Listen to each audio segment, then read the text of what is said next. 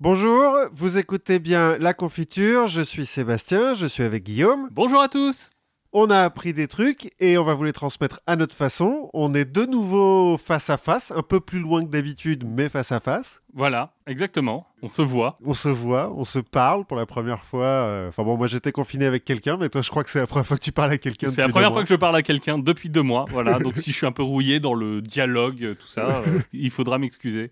Mais donc, euh, on a appris des trucs et on va vous les transmettre à notre façon parce que n'oubliez pas, la culture, c'est comme la confiture. Ça se partage aussi entre amis, de visu, mais en respectant les gestes barrières. C'est vrai que par Zoom, la confiture, de toute façon, euh, pas top. Bah, disons que ça fait des problèmes dans les ports USB.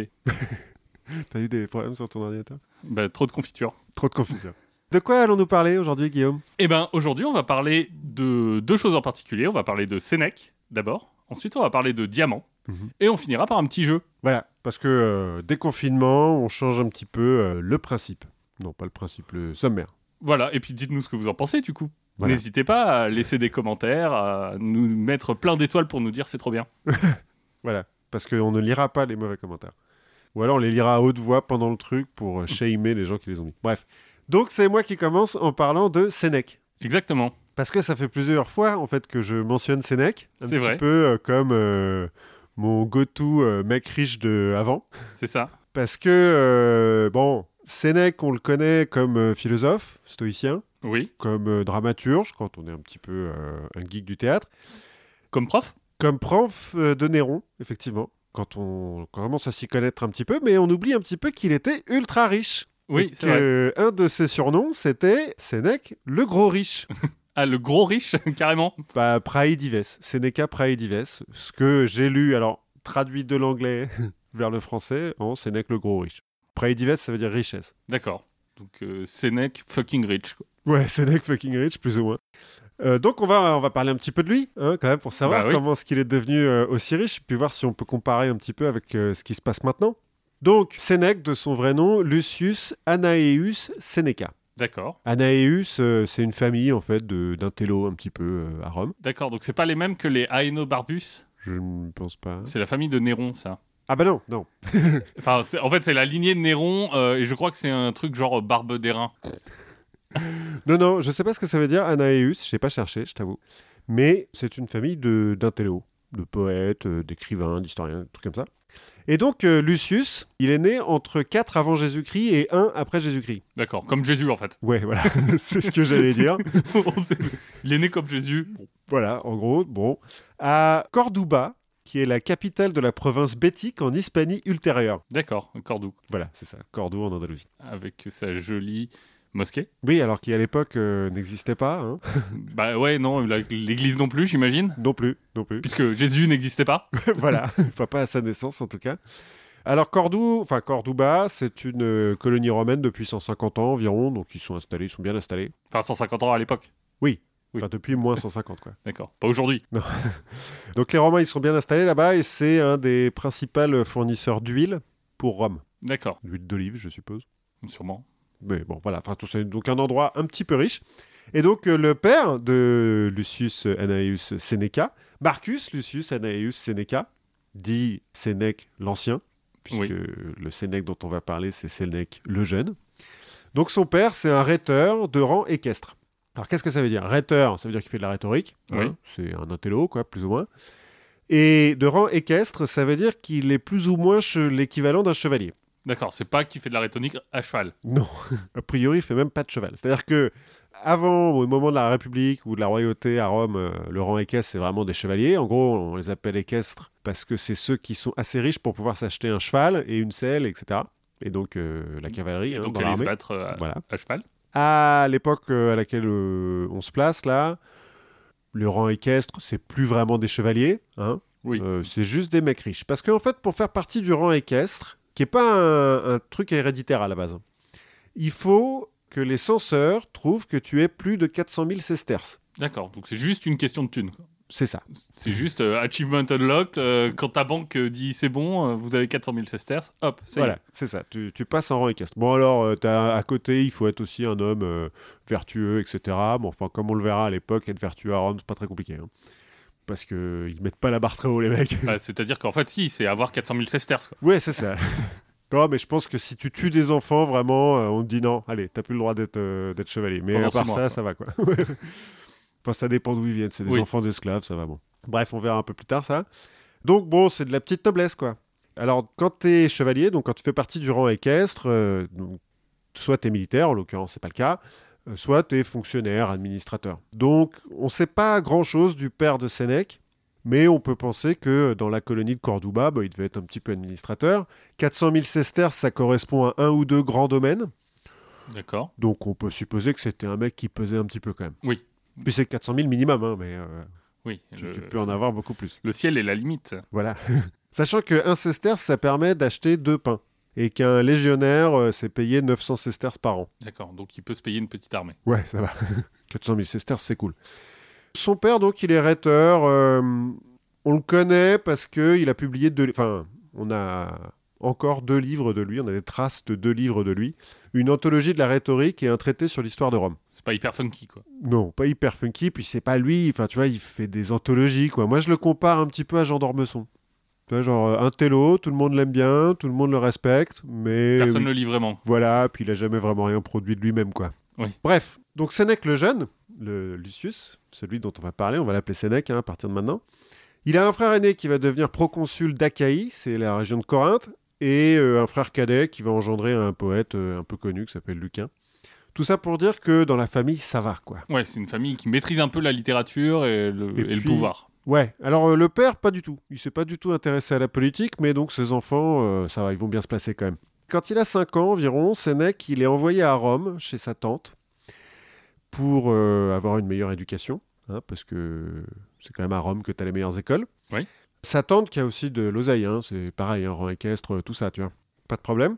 Ah, ils ont plusieurs équestres, quoi. Ils- Genre un cirque. Ouais, c'est ça. C'est, comment il s'appelle ouais, bon. Zapata, pas Zubida, enfin. Ouais, Zingaro. Zingaro, voilà. Bon, c'est le cirque- c'est le cirque Zingaro, la famille de Sénèque. Non, mais ils sont tous euh, équestres.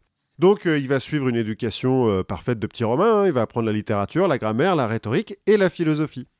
Il va être euh, l'élève d'un certain Attalus, qui est un ami de son père, Jacques Attalus. Jacques Attalus, Jacques Attalus, qui est un philosophe stoïcien de l'époque. Alors, dont on n'a pas retrouvé d'écrit, mais dont euh, Sénèque parle et dont le père de Sénèque parle. Je crois que c'est lui qui a dit que si à 50 ans, t'avais pas un cadran solaire. euh, Tu verras toute ta vie, ça doit être un peu ça. Bon, il paraît qu'il est assez respecté, Attalus, et donc euh, bah, c'est euh, lui qui va transmettre à Sénèque la, la passion du stoïcisme. Bon, il semblerait que Sénèque, il ait été asthmatique. Vers 20 ans, il aurait chopé la tuberculose. Toujours est-il, il faut qu'il aille se mettre au vert parce que Rome, c'est un peu fétide. Donc il va suivre sa tante, la même chez qui il vivait, en Mhm. Égypte, parce qu'il se trouve que euh, le mari de cette tante vient d'être nommé préfet d'Égypte. D'accord. Alors, euh, je l'avais déjà dit euh, plus ou moins la, la dernière fois, mais à l'époque, l'empereur, Possède l'Égypte. c'est ça, possède l'Égypte. Mais il va pas aller en Égypte, hein, parce qu'il vit à Rome quand même, l'empereur. Sauf pour aller se taper Cléopâtre. Oui, mais alors là, c'est plus, euh, là on est plus, là on est à Tibère, donc euh, il se tape plus. Enfin, Cléopâtre est morte en fait. Ouais, elle est plus terrible, quoi. non, elle est un peu sèche. Donc en fait, le préfet d'Égypte, bah, c'est l'envoyé de l'empereur en Égypte. C'est le gouverneur de l'Égypte. C'est le, le roi, quoi. Donc ça va. hein. Il va y rester 10 ans en Égypte euh, chez son oncle. On peut supposer qu'il n'a pas trop eu de problème de, de, De famine, quoi. Oui, non, ça va. Et donc, euh, dix ans plus tard, en 31, après lui-même, la tante et son préfet de mari sont rappelés à Rome. Donc, du coup, Sénèque, bah, il suit. Mhm. Bon, il se trouve que le mari, euh, le bateau du mari va couler, donc le mari va mourir. Mais bon, ça, Bon. on s'en fout un peu, ça arrive. C'est les aléas de l'histoire. Oui, à l'époque, en même temps, bon. Euh, mais la tante, ça n'empêche pas de garder de l'influence à Rome et d'aider Sénèque à rentrer en politique, notamment au Sénat. Mais il se trouve que c'est le bon moment pour Sénèque d'arriver euh, en politique 31. Parce que donc c'est le règne de Tibère. En gros, euh, premier empereur c'est Auguste euh, et après Tibère. D'accord, c'est le deuxième empereur. C'est le deuxième empereur. Qui, euh, depuis 23, s'est un peu retiré des affaires. Il à Capri euh, parce que, bon, alors déjà, le peuple l'aime plus. Voilà, on évite la blague sur euh, Capri, du coup. Bah, c'est pas encore fini pour lui. Ça sera fini plus tard. Mais ouais, le peuple l'aime plus trop, notamment parce que, bon, il a un peu fait des purges et bah, ça passe mal. On peut le comprendre. Oui, bah, d'autres sont passés par là et ont gardé l'amour du peuple. C'est vrai, bah, pas lui. il est un peu radin aussi, Tibère, donc bon, enfin bref. Toujours est-il, il gouverne vaguement depuis Capri à travers la poste, mais à Rome, c'est le préfet du prétoire, c'est-à-dire le chef de la garde prétorienne, qui gère l'Empire. En l'occurrence, le mec s'appelle Séjan. Séjan, il a atteint ce poste en se débarrassant d'un des fils de Tibère, un certain Drusus. Notamment parce qu'il était l'amant de la femme de Drusus. Donc, euh, bon, bah, ils l'ont empoisonné, quoi. C'est un petit peu ça qui a fait que Tibère, euh, il s'est barré à Capri parce que bah, son fils est mort et donc euh, il est un peu triste et tout, euh, donc il se casse. Il se trouve qu'en 31, Tibère apprend que c'est donc ces gens qui a assassiné son fils. Et là, il le prend un peu mal. Ouais, J'imagine. Ouais, il est un petit peu vénère. Alors, il fait un stratagème un petit peu complexe pour se débarrasser de ces gens. En gros, il va demander au préfet de Rome, Mhm. qui est en dessous, hein, dans, la, dans la lignée, qui est le mec qui gère que Rome, D'accord. Qui s'appelle, ça s'invente pas, Macron. Ok. C'est pour ça que je fais une petite digression, parce que je ne pouvais pas ne pas parler du mec qui s'appelle Macron dans cette histoire. Bref, Tibère demande à Macron de se débarrasser de ces gens. Pour ce faire, euh, Macron va en gros s'allier avec la police dans Rome, qui n'est pas la garde prétorienne, parce que le problème c'est que ces gens, il a la garde prétorienne avec lui, Oui. qui sont un peu les plus gros badass euh, du coin. Donc il faut qu'il ait d'autres mecs. Donc il s'allie avec euh, la police, une partie de l'armée et les pompiers. Tu veux dire que c'est ça son projet C'est un peu son projet, ouais.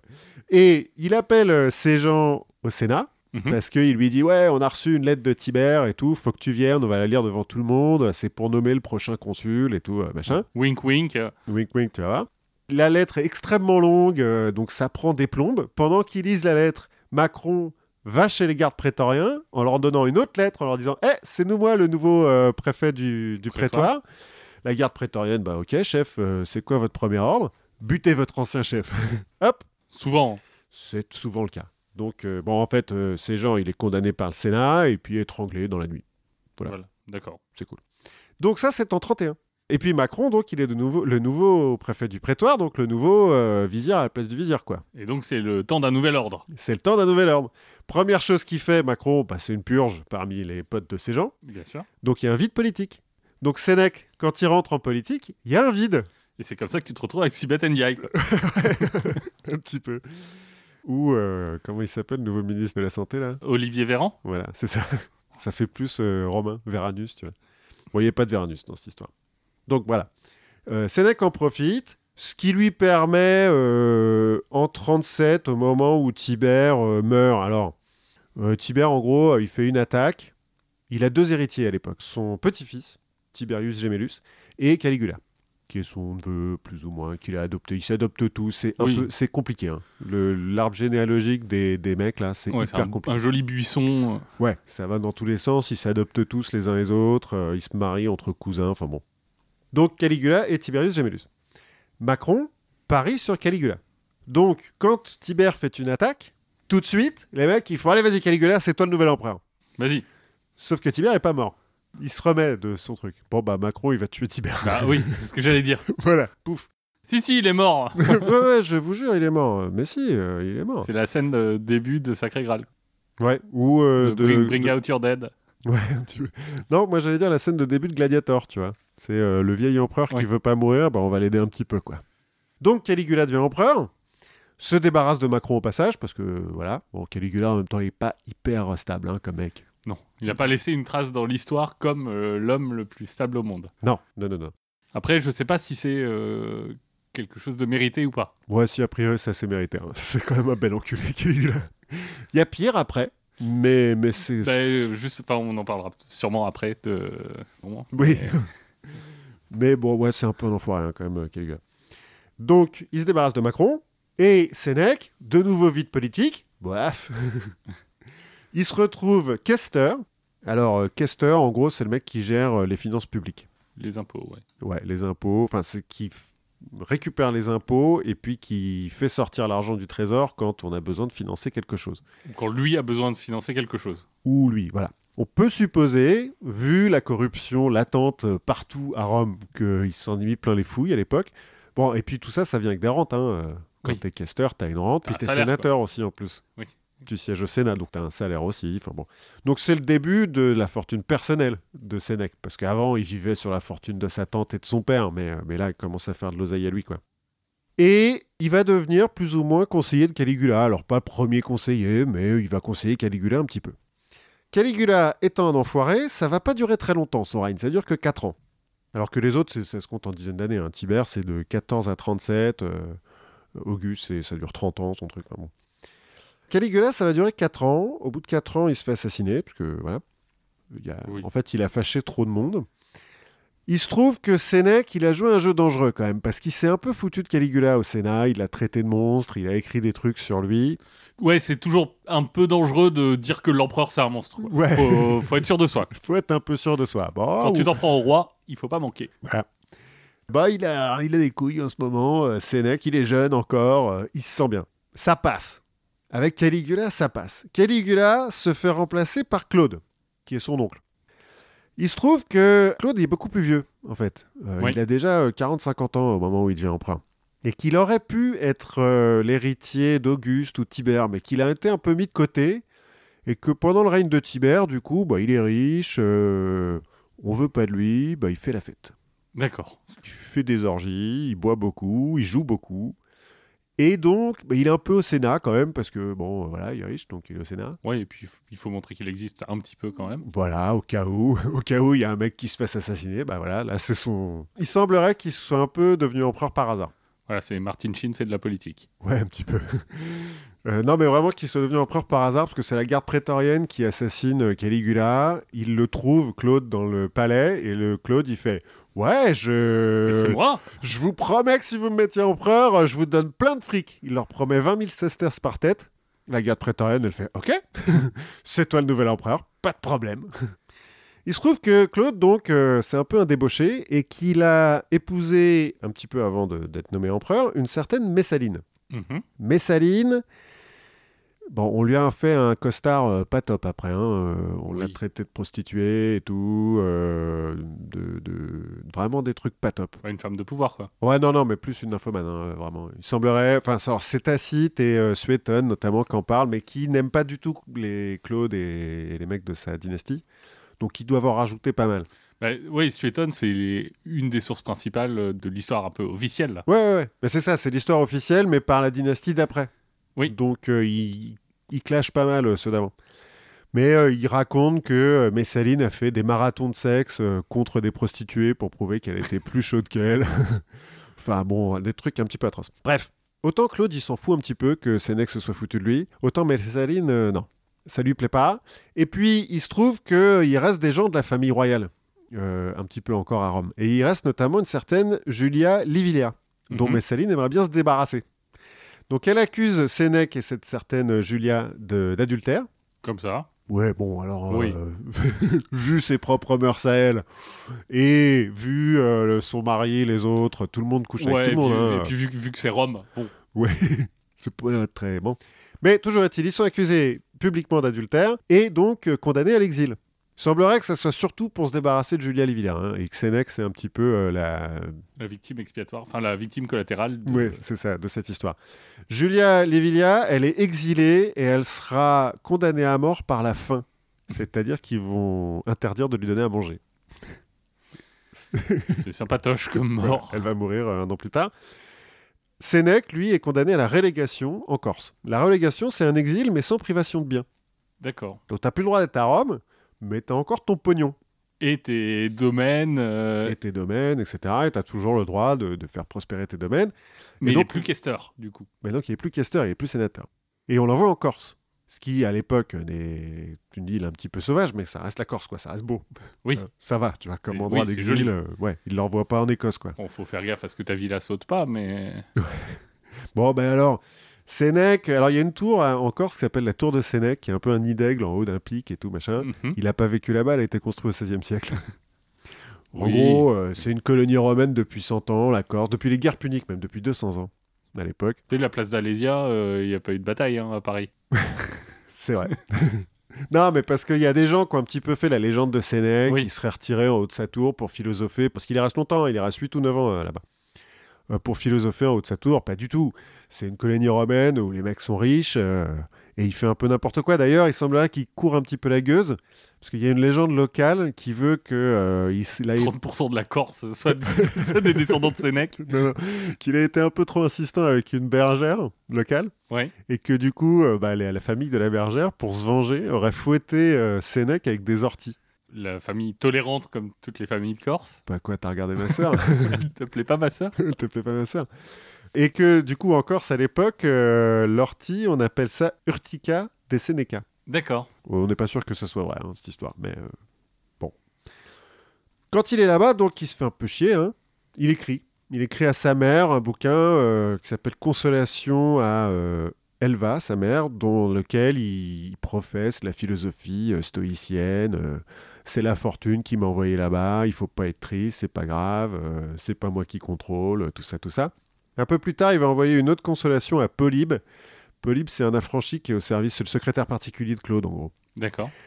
Pareil, il va lui dire non, non, mais je suis pas triste, mais quand même, hein, ton maître, c'est le meilleur empereur qu'on ait jamais eu et tout. Enfin, en gros, euh, c'est flatterie sur flatterie pour Claude. Et euh, entre les lignes, c'est s'il te plaît, tu veux pas me faire revenir parce que j'en peux plus, moi. euh, La Corse, c'est tous des cons et tout. À l'époque. À l'époque, oui, à l'époque. Il, est- les traite de sauvages. Non, non, mais vraiment, Sénèque, il les traite de sauvages et tout. Il dit euh, le seul truc qu'ils savent faire, ces mecs, c'est se venger. euh, ils sont incapables de construire quoi que ce soit. Preuve que ça a bien changé. Oui. On salue tous nos amis corses.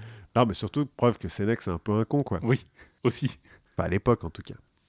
Bref, les flatteries euh, à Polype, euh, ça marche pas trop bien, mais il se trouve qu'en 48, euh, Messaline, elle va un petit peu trop loin. Elle fait l'orgie de trop. Bon, il semblerait qu'en fait, elle se soit éprise d'un mec, un sénateur un peu jeune, et qu'ils aient eu le, projet fou de remplacer l'empereur. c'est monté jusqu'aux oreilles de l'empereur, mais surtout jusqu'aux oreilles de s- un autre de ses secrétaires particuliers, un certain Narcisse, un affranchi aussi, qui dit bon, allez, c'est bon, ça suffit. Il envoie des gardes assassiner Messaline et le sénateur au passage, hein, parce que Oui. Pouf, c'est fini. On dit ça à Claude en plein repas. Il fait Oh, bon, continue à manger. Un an plus tard, euh, ses conseillers lui disent Dis donc, Claude, il faudra que tu reprennes une femme, hein, parce que t'es empereur quand même. Et puis, euh, c'est quand même un gros panier de crabes ici. Donc, euh, voilà. Et donc, Claude, il prend pour épouse Agrippine, la jeune, Mhm. qui est la sœur de Caligula, et aussi la sœur de Julia Livilla, là, euh, la fille euh, Oui. pour qui Sénèque est tombé, et la mère de Néron, Oui. Agrippine, d'un mariage précédent. Et de Britannicus. Non, c'est Messaline, la mère de, de Britannicus. D'accord, c'est Messaline. Alors on sait qu'elles sont les mères, on n'est pas bien sûr que Claude soit le père, mais euh, bon, Oh, oui, on, fait comme pas- si, quoi. eux, ils sont pas très regardants, pas très. Tu sais, à l'époque, 23andMe, là, les tests, euh, les tests génétiques, ça aurait pu être drôle. Ouais, il y a des choses. Je pense que c'est un petit peu comme au Moyen-Âge où une femme peut être enceinte entre euh, 6 et 13 mois, quoi. Oui, c'est ça. Selon comment ça t'arrange. En tout cas, euh, Oui, oui, je suis resté enceinte deux ans et demi pour attendre, pour attendre ton retour, pour att- attendre que tu reviennes des croisades. c'est ça. Donc Agrippine, euh, elle a un peu subi avant. hein. Sa branche de la famille a pas mal subi. Euh, Oui, elle est un peu revancharde. Donc elle est un petit peu revancharde. Donc quand elle arrive, bah, elle vide tous les potes de Messaline, hein, euh, purge, hop. Beaucoup d'empoisonnement. Ils sont, ils sont très dans l'empoisonnement. Et parce qu'elle veut que son fils euh, soit le nouvel empereur, enfin le prochain empereur, elle fait rappeler Sénèque pour qu'il devienne le précepteur de Néron. Donc D'accord. un peu dans l'idée de euh, d'Aristote avec Alexandre le Grand, quoi, un truc comme ça. Alors il y a des rumeurs qui veulent qu'en fait, ça soit Sénèque le vrai père de Néron. Ce qui serait possible. Oui, de- Euh, pourquoi pas. Après, Néron était quand même bien flingué du, du casque. Et il se trouve que le, le premier mari d'Agrippine, avec qui euh, elle est censée avoir eu euh, Néron, oui. était son cousin Germain, était lui-même un peu frappé. C'est-à-dire Ouais, que Et puis c'est la famille de Caligula. c'est non, bah non, c'est euh, oui, si, si, si, si, si, c'est la famille de Caligula, ouais. Donc Enfin bref, euh, on a un beau terreau. un beau terreau de mec frappé. Euh, non, mais en fait, donc le, ouais, le, le père de Néron, enfin le père officiel de Néron, il a épousé Agrippine quand elle avait euh, 14 ans Oui. lui 44. Il est déjà connu pour être débauché, pour être violent, pour euh, battre à mort ses maîtresses. Enfin, vraiment, c'est un, un- beau salopard. Et quand on lui apprend que sa femme a donné naissance à un fils, il dit De l'union entre moi et elle ne peut naître qu'un monstre. bon, bah, il avait raison. bon, on va dire que c'est peut-être pas Sénèque, quoi, parce que Sénèque, ça a l'air d'aller dans, dans sa famille. Mais à euh. l'époque, il a... tu disais qu'il avait envoyé, enfin publié des consolations et des trucs comme ça, mais il a publié déjà des vraies œuvres de philosophie ou? Un peu, mais elles ont été perdues. On les a pas. Les premières qu'on garde, c'est les consolations, là. D'accord. Mais du coup, il est déjà connu comme un philosophe. Il euh, est déjà connu comme rhéteur, surtout. Parce qu'il a été au Sénat et euh, Caligula notamment était très jaloux de Sénèque qui était très bon pour faire des grands discours et tout. Il fait déjà un petit peu de poésie euh, sans plus. C'est un, un tribun, quoi. Ouais, ouais, c'est un tribun. C'est un intello hein, quand même, ouais. euh, Sénèque. Est... C'est connu que c'est un type brillant, quoi. Ouais, le Christophe Barbier de l'époque. c'est ça. Donc, euh, ouais, quand Agrippine le fait revenir, elle sait pourquoi elle le fait revenir, quoi. Elle sait Oui. que ça va être le, le meilleur prof que Néron puisse avoir. Donc, Sénèque revient. Agrippine le nomme précepteur de Néron. Et puis, parce que bah, il faut que ce soit euh, un petit peu bien, euh, il a un titre officiel. Voilà, il est nommé prêteur. C'est-à-dire, euh, c'est au-dessus de questeur. Prêteur, c'est les juges, plus ou moins. Alors, on ne pense pas qu'il est beaucoup jugé. C'est une époque où euh, ça se multiplie un petit peu, hein, les questeurs, les prêteurs et tout, parce que bah, on... On donne des postes, on Ouais, voilà. achète de l'influence, quoi. Ouais, c'est ça. C'est un peu comme les préfets maintenant. Bon. Donc il est nommé prêteur, il retrouve du coup le Sénat, hein, Mhm. ça lui fait plaisir. Et puis il commence à être le précepteur de Néron. Il se trouve que, donc que j'ai dit, Claude, il a eu un fils avec Messaline, Britannicus. Oui. Que Agrippine fait pression sur Claude pour qu'il adopte Néron. Du coup, à nouveau, deux héritiers, Britannicus ou Néron. Britannicus étant plus jeune que Néron. Au bout d'un moment, Agrippine en a marre d'attendre. En 54, elle fait empoisonner Claude. Hop. Voilà. Comme ça, ça va plus vite. Dans la foulée, Néron se proclame empereur. Empereur, Oui. pardon. Sénèque lui écrit un discours particulièrement euh, bien tourné, dans lequel notamment il lui dit promet une grosse, grosse prime à la garde prétorienne. La garde prétorienne entend le discours et dit oui, oui, Britannicus, non, jamais entendu parler.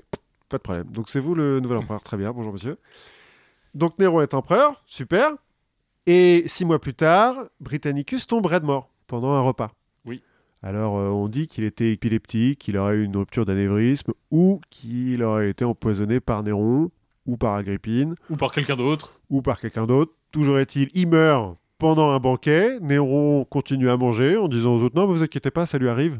Euh, il va se réveiller ou Ça pas. lui, ça lui arrive de mourir régulièrement, il nous fait ça.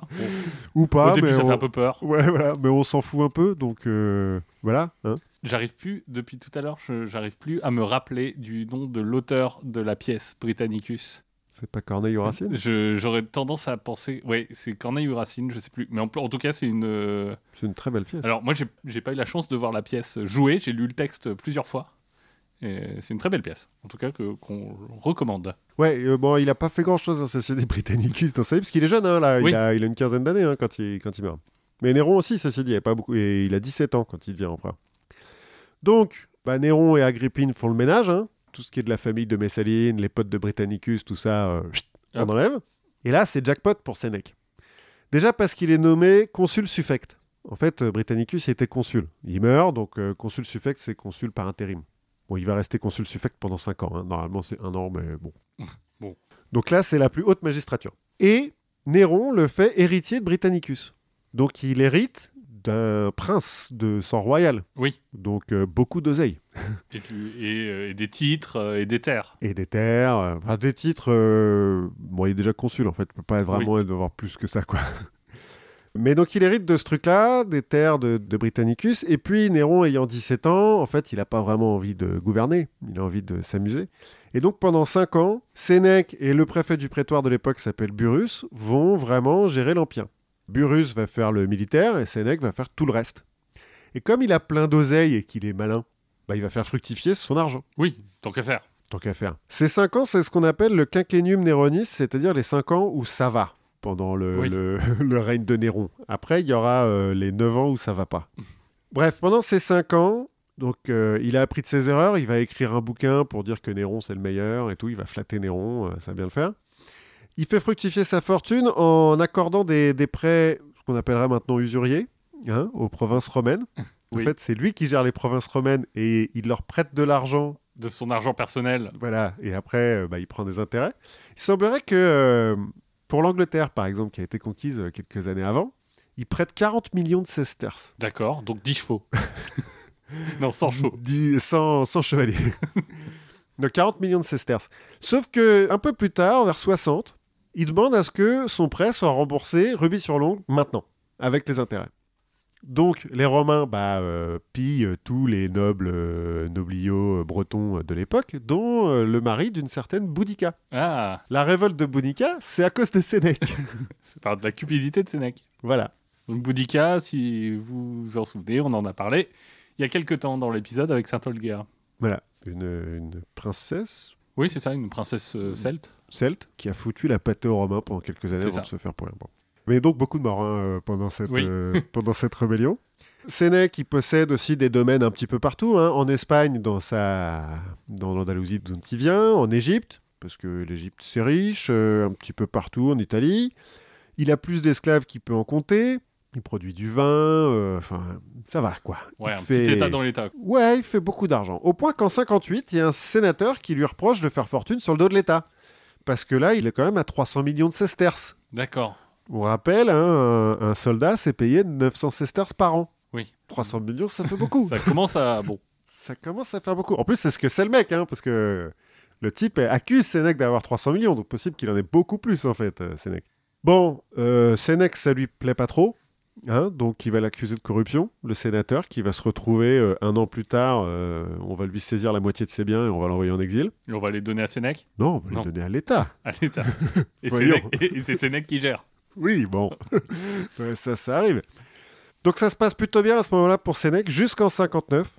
Parce qu'en 59, alors Ma- Néron, il est marié avec Octavia, qui est euh, la fille de Messaline et de Claude. Oui. Mais à l'époque, il rencontre Popée, qui euh, lui fait un petit peu tourner les, les sangs. Et qui est une- aussi une gentille et brave jeune fille. Ouais, alors euh, fille de riche aussi, hein, tout Oui. ça. Alors toujours euh, mœurs un petit peu euh, libres, hein, euh, Popée, tous ces gens-là. Et donc Popée, elle commence à prendre de l'influence sur Néron, qui jusqu'à présent écoutait quand même plutôt sa mère, Ben oui. Agrippine. Et puis bon, Sénèque et Burrus, mais eux, on la laisse faire ce qui est relou en fait, l'administratif. Et Agrippine, elle est alliée d'Octavia, parce que bon, bah, c'est c'est sa c'est sa belle-mère, quoi. Agrippine, comme euh, son père était un militaire, elle a beaucoup de, de potes dans l'armée. Mhm. Donc, quand il commence à y avoir un conflit ouvert entre Néron et Agrippine, Sénèque il s'est dit Ouais, mais attends, si ça va trop loin cette histoire, euh, on est parti pour une guerre civile. Alors, euh, les guerres civiles à Rome, euh, voilà, on en a déjà vu pas mal. Ouais, hein. et puis c'est pas bon pour le business. Enfin, en fait, ça dépend quel est ton business. Ouais, mais en l'occurrence, lui, c'est plutôt l'huile, le vin et tout, c'est pas les armes, donc c'est pas bon pour son business. Donc, il va conseiller Néron. Néron commence à dire bon, bah, on pourra peut-être se débarrasser d'Agrippine. Sénèque, ouais, ok. Euh, Allez. Entre la vie d'une femme et une guerre civile, euh, bon, bah tant pis, on va tuer une femme. Alors, ils essayent de on va faire. tuer ma mère. Oui, bon, ta mère, en l'occurrence. mais- Euh, donc ils essayent de faire passer ça pour un accident à la base. En gros, ils lui offrent une galère qui est euh, piégée. Elle va se disloquer pendant le- le- sa première traversée. Pour être bien sûr, ils vont payer l'équipage en leur disant bon, euh, il y en a une qui s'appelle Agrippine. Bah vous la tuez. Hein, si elle s'en sort, vous la tuez. Tu peux même dire vous la tuez, et puis voilà. Elle va Ouais, couler. non, non, parce que bon, l'idée c'est quand même que à Ouais. la base le, le bateau coule quoi. Oui. Donc le bateau se disloque euh, en pleine mer. Enfin, en pleine mer, c'est- pas très loin. hein, Ils sont Oui. pas. euh. Agrippine et sa dame de compagnie euh, tombent à l'eau et sa dame de compagnie qui, qui voit des marins en train de regarder bon elle est où euh, la fille qu'on était censé tuer là? La dame de compagnie fait ah, c'est moi c'est Agrippine et tout sauvez-moi sauvez-moi bon bah il la, il la finit à coup de rame et du coup Agrippine s'en sort zut que fait-on? Bon bah Sénèque euh, et Burrus vont revoir Néron et ils disent bon allez c'est bon on arrête euh, On arrête de faire semblant. la subtilité, ça sert à rien. On va envoyer des soldats à nous. Vous inquiétez pas, ça va bien se faire. Hop, ils poignardent Agrippine, c'est fini. Il semblerait que ça ait changé un petit peu quelque chose dans la tête de Néron à ce moment-là.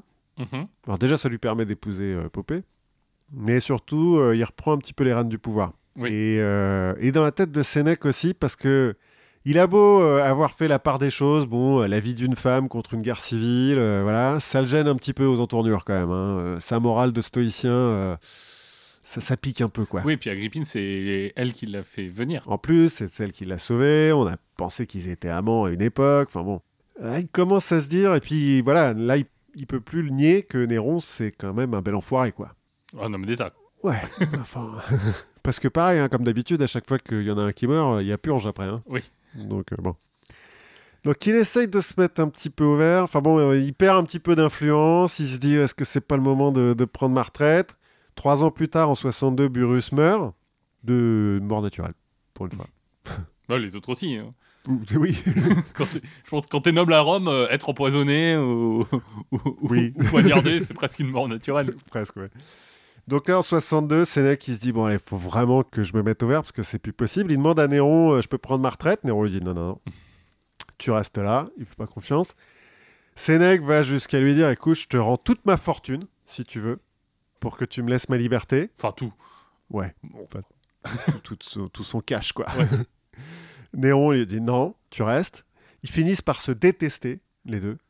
Bon, il se trouve que euh, pendant ce temps-là, euh, Sénèque, il est un peu retombé dans ses mauvaises habitudes de, de cracher sur le dos du, de l'empereur. Oui. C'est là où il écrit les- ses tragédies, qui sont... euh, alors, dans les versions de Sénèque, parce que c'est- c'est adapté des tragédies grecques, hein, c'est Oui. euh, C'est toujours les mêmes histoires. ouais, euh, Orphée, Jason, tout ça. là. Il semblerait que dans les versions de Sénèque, c'est particulièrement gore. Et que euh, tous les poignardages et les trucs comme ça, il les met sur scène et tout, machin. Et que bon, il y a que Néron qui se rend pas compte que c'est de lui qu'on parle, quoi. D'accord. Bref, ils finissent par se détester. En 64, euh, Néron essaye de faire empoisonner Sénèque, ça rate. Et en 65, il y a une euh, conspiration contre Néron, euh, la conspiration d'un certain Pison, dans laquelle euh, Sénèque est impliqué. Alors, on n'est pas bien sûr qu'il était vraiment euh, aux prises avec la conspiration, mais en tout cas, il est dénoncé au milieu des autres. D'accord. Bon, en tout cas, c'est un bon prétexte. C'est un bon prétexte. Une des versions serait que la conspiration, en fait, aurait pour but d'assassiner Néron et ensuite d'assassiner Pison pour mettre Sénèque comme empereur. Bon, en gros, ça plaît pas euh, à Néron, qui envoie une lettre à Sénèque en lui disant maintenant tu te suicides parce que sinon je t'envoie la garde prétorienne. Donc Sénèque, euh, ok, je suis un philosophe stoïcien, euh, je me suicide comme Socrate et tout. euh, ok, je me Caton, tranche. c'est avant Caton, c'est avant aussi, ouais, ouais. Voilà, dans la longue lignée, beaucoup de bacs qui se suicident hein, quand même, euh, comme ça. Donc il essaye de se couper les veines, ça ne marche pas. Alors, s'il n'a pas dû couper dans le bon sens, je Oui. suppose. Il boit de la ciguë, ça ne marche toujours pas. Et donc il se fait baigner dans un bain chaud pour que le sang coule plus et que la ciguë monte, et finalement il meurt. D'accord. Tout en ayant le temps d'écrire un dernier discours, parce que bon, c'est Oui. Sénèque, il est un petit peu flamboyant, euh, voilà. Donc c'est la fin de Sénèque. Euh, Néron restera empereur encore 4 ans avant d'être forcé à se suicider. Oui. Euh, bon, il, il regardera euh, Rome brûlée, tout ça, tout ça, c'est de l'histoire. Bon, mais donc on a vu que Sénèque, euh, il sait bien se placer, quoi. Ouais. C'est- un bon homme d'affaires. Et pourtant, on s'en souvient, donc comme dramaturge, des 10 tragédies romaines qui nous sont arrivées jusqu'à nous, il y en a 8 de Sénèque, D'accord. donc il truste un petit peu le truc. Et on s'en souvient comme philosophe, Mhm. donc comme stoïcien. Les stoïciens, hein, je rappelle, euh, en, en deux mots, c'est en gros, tu cherches euh, l'ataraxie, l'absence de trouble, à travers l'absence de passion. En gros, t'es un peu détaché, t'es gros. stoïque. T'es voilà, t'es fun. T'es un mec plutôt fun. Bon, ce qu'on a vu là, Sénèque, c'est qu'il en avait quand même pas mal des passions, euh, notamment pour l'argent et pour les femmes, Ouais.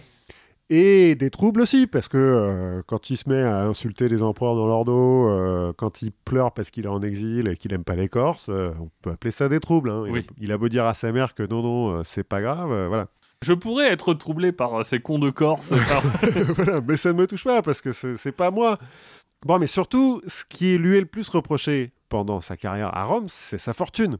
Et c'est ce qui pose le plus de problèmes par rapport à- au fait que tu es censé être stoïcien et être un peu détaché de tout. Oui. euh, limite, euh, asset, hein, le stoïcien, Oui. normalement. Donc, il y a un asset qui a 300 millions de sexterces. Ça t'aide à être un asset confortable. Ouais, c'est c'est vrai. Donc, il va se justifier. Un asset, Euh, Une asset fiscale. Ouais, c'est ça, c'est un asset fiscal. C'est un des premiers à dire que l'argent fait pas le bonheur, mais qu'il y contribue. Par exemple, il va dire que le pauvre est plus facilement heureux. hein. Il va dire le pauvre rit plus souvent et plus franchement. Aucune inquiétude vraiment en lui. Croyez-le, parce que moi, moi qui suis hyper riche, J'en vois des pauvres, ils travaillent pour moi. Bon, et Bah, puis je peux vous dire que c'est pas facile tous les jours. hein. bon non, ça, ça va. Euh, il est, j'ai pas lu de description. Je pense qu'il c'était un patron euh, normal. Pas bon. non, il y a- non, il mais a un pour lui, euh, lui, en tant que riche, il voit Ah oui. à quel point pour lui la vie est pas facile tous les jours. Mais voilà, euh, ça, oui, ça, il le sait bien, ça. Et d'ailleurs, euh, a un moment, il dit euh, Mais tous ces gens qui, de- qui veulent être riches, qui rêvent d'être riches, il ferait mieux de nous parler avant pour qu'ils voient à quel point c'est dur. Hein Parce que, bon, donc essayez pas d'être riche, Et remerciez-nous de vous empêcher d'être riche. de, de- de prendre ce fardeau sur nos épaules. Ensuite, il va prétendre que c'est pas de sa faute s'il est riche, c'est la fortune. Bon, il est bien né. Euh, il se trouve qu'il est né dans une famille riche. Bah voilà, ça arrive. Il aurait pu naître dans une famille pauvre, mais bon, bah, c'est pas le cas. Et puis, euh, la fortune lui a souri. Et il est revenu, il arrive en politique au moment où il y a une purge. Bon, bah voilà. ça sent la défense balkanique. Un petit peu. Je peux pas m'excuser d'être né avec une cuillère d'argent dans la bouche. Voilà. C'est pas sa faute. Hein. Il, prétend qu'il aurait été tout aussi heureux d'ailleurs s'il avait été pauvre. Mais que bon, euh, bah il est riche, donc euh, tant mieux. Hein. On va pas s'en plaindre non plus. Parce qu'il dit lui-même, le sage ne se méprise pas même s'il est nain, mais il préfère être grand. C'est vrai. Voilà, c'est ça. D'ailleurs, il dit aussi que un grand homme, c'est un homme qui utilise un plat en argile comme s'il était en argent. Mais est tout aussi grand un homme qui utilise un plat en argent comme s'il était en argile. Là, je suis, je suis pas sûr de le suivre.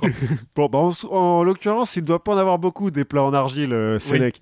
Il y a un moment donné, il commande 500 tables en bois précieux avec des pieds en ivoire, toutes identiques, pour euh, quand il fait des réceptions chez lui, en petit Ah. comité.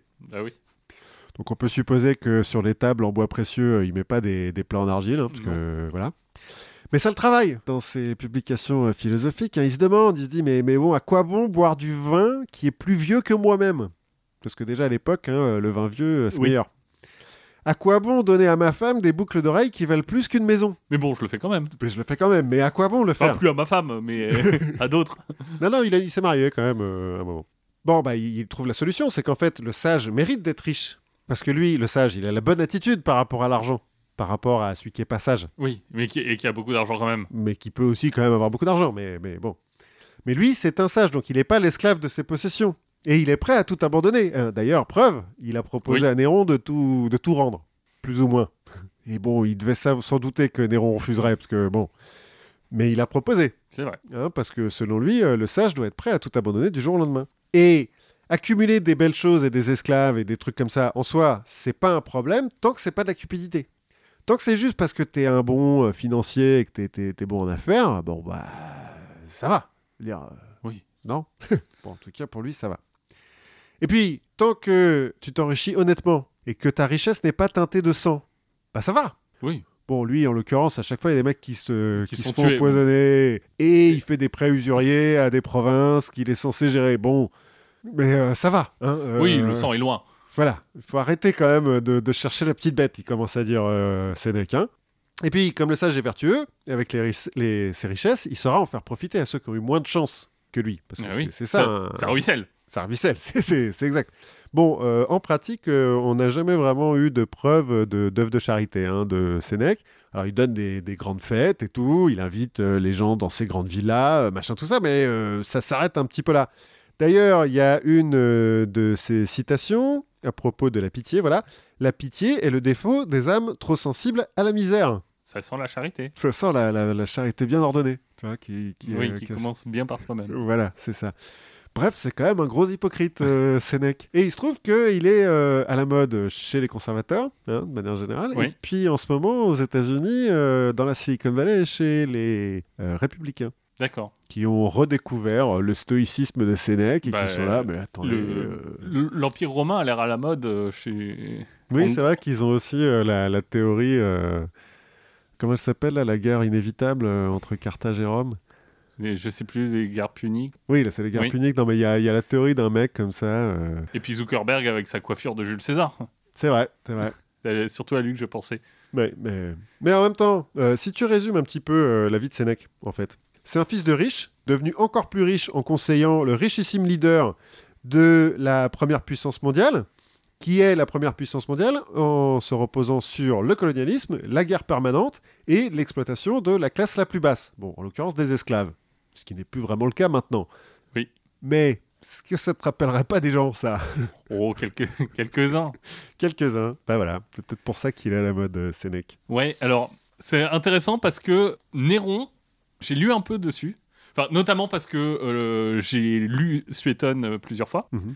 Euh, Enfin, alors, je dis ça, genre, Voilà, comme ça. genre comme, Dans comme le métro, je, je lis Sweat. Non, non, mais il se trouve que euh, à l'époque, euh, en seconde, je pense, ou en, premi- en seconde, je dirais, j'ai euh, ma prof de latin nous a fait lire euh, Suétone. le- alors pas toute la vie des douze Césars, mais précisément la vie de Néron. Mhm. Et donc j'ai lu la vie de Néron, j'ai trouvé ça super cool et je l'ai relu euh, 10-15 ans plus tard. Bon.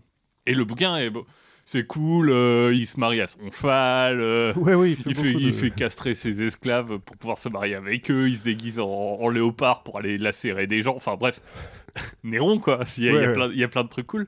Mais en fait, après, j'ai lu d'autres trucs, d'autres avis, parce que comme tu disais, Suétone, c'est la, dynastie d'après. Mhm. Et il y a en fait beaucoup de. Ça vaudrait peut-être le coup d'ailleurs d'en parler une fois, mais euh, notamment l'incendie de Rome, Ou- où, bon, Néron, c'est un bon bouc émissaire, c'est fa- Ouais. c'est facile. Alors que, bah, finalement, euh, c'est pas si euh, sûr que ça que lui était euh, impliqué et qu'il était euh, aussi sanglant et, déjanté que ce que Suétone raconte. quoi. Ouais. Quand, je parlais de l'assassinat de Britannicus, donc par Néron, normalement, Suétone et Tacite chargent Néron à fond en disant que Britannicus donc, boit un- une coupe qui est empoisonnée et s'effondre directement. Et euh, alors sur Wikipédia, hein, même pas besoin Oui. de chercher très loin, tu as des historiens qui disent Ouais, mais alors attendez, parce qu'en fait, à l'époque, à Rome, il n'y a pas de poison qui foudroie comme ça en, en, 5 minutes. Oui, Enfin, ça les-. Ouais, les plus puissants, euh, il en faut quand même plusieurs heures avant d'agir. Et puis, dans les descriptions de Tacite, notamment, euh, après Britannicus avait des, des taches noires sur lui. Or, il n'y a pas de poison à Rome qui font des taches noires sur le corps. Donc, on penserait plus sur le fait que Britannicus ait effectivement été épileptique et ait fait une rupture d'anévrisme. Oui. Ce qui fait que Néron n'était pas, euh, ne l'aurait pas assassiné. Non. Mais si vous avez l'occasion de lire euh, La vie de Néron par Suétone, c'est pas un bouquin qui est très long. Et euh, il y a, enfin voilà, j'ai aussi le souvenir d'anecdotes sur quand il récite de la poésie. Oui, il paraît qu'il n'était pas très bon poète. Il était pas très bon poète, mais il, pa- mais il récitait de la poésie pendant 8 heures, hein, quand même.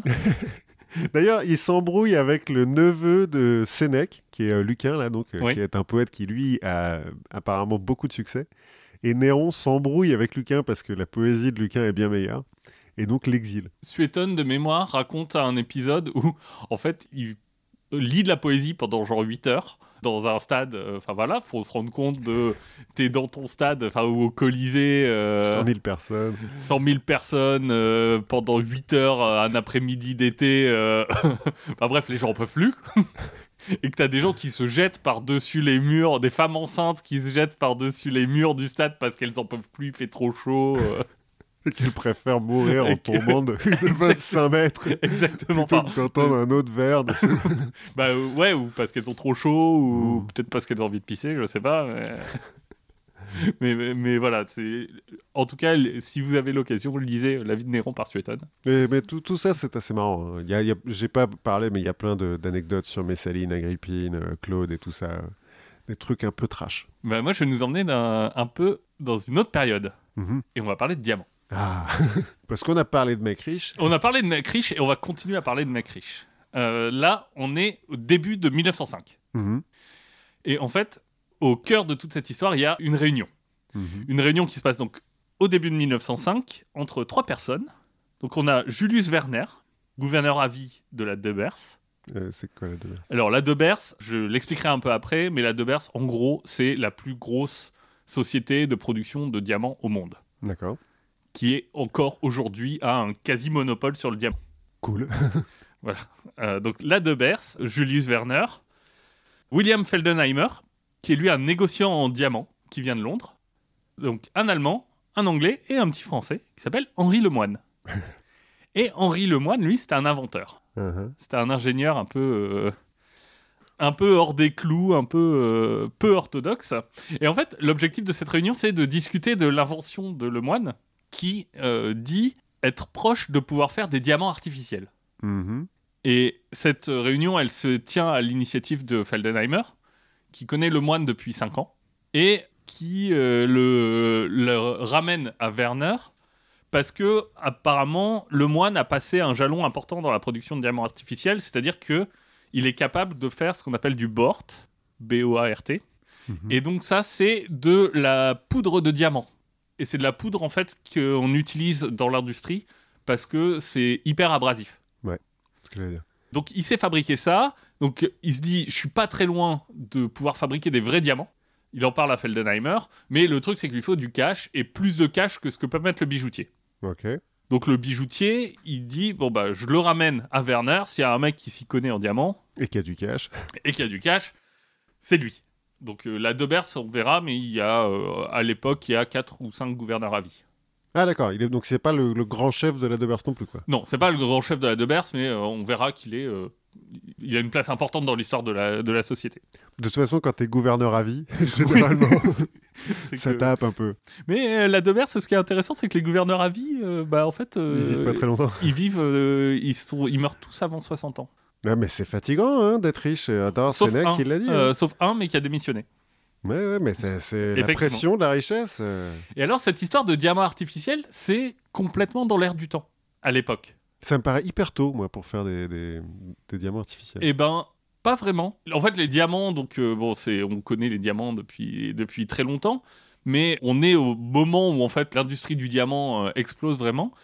Enfin, en tout cas, au 19e. Dans cette histoire de diamant artificiel, finalement, c'est quelque chose qui est un peu, un peu comme l'alchimie, en fait, un peu Mhm. comme, euh, comme fabriquer de l'or. C'est quelque chose qui est vraiment dans l'air du temps. Par exemple, entre 1834 et 1845, Flaubert va publier un roman, enfin un roman feuilleton, qui s'appelle La recherche de l'absolu Mhm. où en fait on a un homme qui est en fait à la recherche de cette, euh, cette possibilité de faire des diamants artificiels et qui va en gros ruiner sa famille euh, sans jamais y arriver. Un certain Nicolas Flamel. Euh, T'as Eliberté aussi qui va paraître à peu près au même moment, le- faire paraître le dernier alchimiste. Mhm. Où là c'est un joaillier, donc qui veut euh, faire des diamants lui-même, euh, voilà. Pour le moment on est avec deux personnes qui n'y arrivent pas. Ah, mais c'est de la fiction, là. Là, c'est de la fiction. ouais. Hmm. Et troisième œuvre de fiction, un peu plus tard, 1884. Là, on a quelqu'un qui fait de la fiction, mais qui commence à faire de la science-fiction. C'est Jules Verne. Ah Jules Verne qui fait paraître, euh, enfin qui écrit L'Étoile du Sud. Mhm. Et donc, dans L'Étoile du Sud, en fait, c'est l'histoire d'un ingénieur français qui part en Afrique du Sud. Donc, euh, l'Afrique du Sud, euh, c'est le, le lieu de naissance des diamants, hein, globalement, enfin de l'industrie du diamant. Mhm. En Afrique du Sud, cet ingénieur il va tomber amoureux de la fille d'un possesseur de concession de diamants. Il veut l'épouser. Problème, bah, c'est qu'un ingénieur. hein. Il, est, Il est français, c'est un ingénieur, il est pauvre. il est pauvre, exactement, il est pauvre. Et donc, bah, le père de la jeune fille ne veut pas qu'il l'épouse. Et donc, il se demande, mais comment est-ce que je peux faire pour l'épouser? Et la jeune fille lui dit, mais t'as qu'à le fabriquer, ce diamant. Voyons. Le, le diamant est, pas de- est dans ton cœur, déjà. tu n'as qu'à mettre ton cœur dans le creuset. Oui. Je paraphrase un petit peu. Et finalement, euh, lui va réussir à fabriquer un merveilleux diamant, qui s'appelle donc l'étoile du Sud, Mhm. qui va lui permettre de, euh, d'épouser cette fille d'exploitant. Et dans ce bouquin, Jules Verne, il va citer des vrais scientifiques qui existent et qui ont travaillé sur cette question Mhm. du, du diamant. Parce que bon, le, le diamant finalement, qu'est-ce que c'est? C'est un cristal de carbone. Mhm. Donc euh, c'est euh, des atomes de carbone qui sont organisés de façon cristalline. En gros, imaginez-vous un cube, vous mettez un atome de carbone aux huit sommets du cube, Mhm. vous en mettez un au centre de chaque face, jusque-là pas trop compliqué, un tout petit peu plus technique, vous prenez euh, le, la pyramide qui est faite avec un sommet et les trois faces qui sont adjacentes, Mhm. et une sur deux, vous mettez un atome au milieu. D'accord, mais c'est une pyramide qui est construite par les extraterrestres ou une pyramide normale une pyramide d'atomes. D'accord. Donc euh, un tétraèdre sur deux, c'est ce qu'on appelle une blinde Et donc c'est des pyramides à trois faces, puisque ce sont des tétraèdres. à quatre faces. Oui, mais enfin, euh, par rapport à la pyramide de Gizeh, je veux dire. Oui. Donc c'est pas des pyramides d'extraterrestres, c'est bon, on a la, on a la solution. C'est des, Ex- vrais- c'est exact. des, c'est des D4, quoi. Exactement, c'est des D4, voilà. Ça, c'est la structure du, du carbone, pas du diamant, donc c'est que du carbone. hein. Et déjà en 1892, on a un chimiste qui est euh, assez euh, célèbre, qui s'appelle Henri Moissan, donc un Français. Enfin, assez célèbre euh, dans, le- Oui. dans le milieu du diamant, quoi. Euh. Henri Moissan, qui est euh, qui en fait formule des théories sur la synthèse du diamant. C'est pas n'importe qui, hein, Henri Moissan. En 1886, donc quelques années avant, c'est le premier à avoir isolé le fluor. Ah ouais.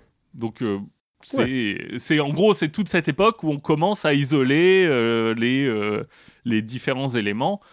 C'est un peu une sorte de, de nouvel âge scientifique. hein. C'est Mhm. Marie Curie, c'est euh, 19, euh, 1905, je sais plus c'est 1905 ou 1906, euh, les trois articles de d'Einstein. Ouais, oui, c'est à peu près là. Enfin voilà, on est dans une sorte de grand boom et de, de nouvelles compréhensions. C'est la naissance de, de la chimie. Ouais, la, la- la chimie et la physique moderne, quoi. Exactement. Donc euh, on est dans ce bouillonnement scientifique et en fait euh, Moissan lui il va réussir à faire des carbures métalliques. En gros c'est comme des diamants Sauf que c'est pas que des atomes de carbone. Tu remplaces quelques atomes de carbone par des atomes de métaux. Donc, Ouais. par exemple, il va faire du carbure de silicium. Et ça fait quand même un cristal, enfin, c'est joli. et tout. ça fait des cristaux qui sont relativement jolis. Le carbure de silicium, par exemple, on appelle ça la moissanite. En l'honneur Ah oui. de moisson. Ah ouais. Euh, le carbure de bore, par exemple, alors lui, il est plutôt utilisé dans le dans l'industrie parce qu'en fait, c'est beaucoup plus dur que le diamant. Ah ouais. Oui. Je crois que le diamant, c'était c'est un des trucs les plus durs au monde. C'est un des trucs, mais en fait, quand tu, quand tu joues un peu avec la structure et la composition du diamant, tu peux arriver à faire des choses qui sont euh, plus, euh, un peu plus dures et que tu peux fabriquer euh, et qu'on sait fabriquer en laboratoire. Ouais. Plus facilement, en tout cas à l'époque. Et lui, il va prétendre avoir fait du bort aussi. Donc, Oui, c'est cette le- poudre de diamant. Mais ça, ça n'a jamais été vérifié. D'accord. Et le moine, en fait, lui se présente comme un disciple de Moisson. Il Ah a- oui, donc il a un peu des. Ouais, il a, Il a un CV qui est bien. ouais, ouais, ouais, il est, c'est pas n'importe qui. Alors, donc là, on a parlé un peu de, de- du contexte, un peu de contexte aussi. Werner, donc notre ami de la Debers. Donc Werner, lui, il est né en 1850 en Allemagne Mhm, et il est euh, allé en 1869. Il est venu en France. Mhm. Alors pas, euh, c'est pas trop bohème. Hein, euh, il était très. euh, Venu, Tu veux dire avec l'armée? Non, non, non. Il est venu, Oh. il est venu en 1869 en France pour apprendre et perfectionner son français. Mhm. Et du coup, pas de bol. Il y a une guerre. Bon. Un an plus tard, il y a la guerre. Euh, il est enrôlé dans la cavalerie allemande. Ça lui plaît pas trop. Le casque à pointe, Le euh, ça lui va Ça mal. lui va mal, c'est pas trop son truc. Bon, revenir à Paris après. C'est pas- disons que Paris, c'est pas euh, la ville la plus chouette en 1870-71. Déjà, de toute façon. Puis surtout quand t'es allemand, peut-être. Exactement. Donc, il part à Londres. Il part à Londres et là, il va devenir une sorte de petite main dans les banques, ce qu'il avait déjà fait un peu à Paris pour apprendre le français. Euh, là, il va rencontrer un homme qui va changer un peu sa vie, qui s'appelle Jules Purges. Mhm. Porges, pardon. Jules Porges, il va l'employer et à un moment, il va l'envoyer en Afrique du Sud. Donc euh, en novembre 71, il va lui dire Tu pars en Afrique du Sud, tu vas me représenter dans le business qui est en train de naître, le business de diamants. Parce qu'en fait, en 68, on a trouvé des diamants dans une rivière d'Afrique du Sud qui s'appelle la Val. Mhm. On a trouvé ces premiers diamants en 68. En 71, il y a 10 000 chercheurs de diamants. C'est un peu la rue vers l'or, mais. Exactement. Et dans cette vallée de Laval, il y a les frères Debers. Donc les frères Debers, ils ont acheté un terrain dans le coin. Bon, ils ont un peu de bol, hein, parce que euh, ils l'ont acheté 50 livres. en gros, trois ans après, ils, ils leur vendent 6000 livres, euh, je- il me semble. S'ils avaient attendu deux ans de plus, il valait plusieurs millions. hein. Ah oui, donc ils ont un peu de chance, mais ils ont pas de nez creux non plus, quoi. Enfin, Oui, oui et non. En fait, ils vont s'associer finalement avec euh, notamment un aventurier anglais qui s'appelle Cecil Rhodes, qui va devenir, enfin la Rhodésie, euh, le- enfin, qui va devenir un, un- un mec euh, important. Et ils vont commencer à racheter les concessions qui y a autour d'eux. Et en fait, c'est un petit jeu où ils sont à plusieurs parce que il y a donc les deux Bers avec Cecil Rhodes qui rachètent des concessions. mhm. Il y a notre ami Werner qui est aussi en Afrique du Sud et qui va se mettre à racheter des concessions aussi pour le compte de son patron. ouais. Et on a un troisième qui s'appelle Barnato qui euh, fait la même chose. Finalement, ces trois-là, ils vont se mettre tous ensemble. Ils vont se dire, mais attends, Mais attention, on se met tous ensemble. on a un monopole. On a un monopole, exactement. Et ils vont fonder la De Beers Mining Company Limited. Ouais, ils ont bien lu euh, Adam Smith et ils ont dit, ouais, monopole. Et voilà. Donc en fait, ils ont un monopole. Et en gros, tous les diamants qui sortent d'Afrique du Sud passent par eux. Ça doit être bien. Et ce qu'ils vont faire, c'est que, en plus d'avoir cette filière unique du diamant, ils vont faire des accords avec des syndicats d'acheteurs. De l'autre côté, pour euh, verticaliser un petit peu euh, la chose. En Quoi. fait, ils vont faire des accords avec des syndicats d'acheteurs qui s'engagent à acheter toujours une certaine quantité à un certain prix. Donc en fait, ils régulent complètement le marché du diamant. Il faut un peu l'OPEP, quoi. Mais pour C'est- le diamant. e- exactement. Ils font l'OPEP et ils s'assurent comme ça de garder des, des coûts, enfin des, des cours du diamant euh, relativement élevés en contrôlant toute la production. Mhm. Plutôt cool. Ouais, ça va. Je pense que tu as des revenus un peu réguliers, puis Oui. tu peux les choisir. C'est ça. Et en 1898, donc euh, Porges lui euh, se retire des affaires parce qu'il est un peu vieux et donc il va revendre ses parts à Werner.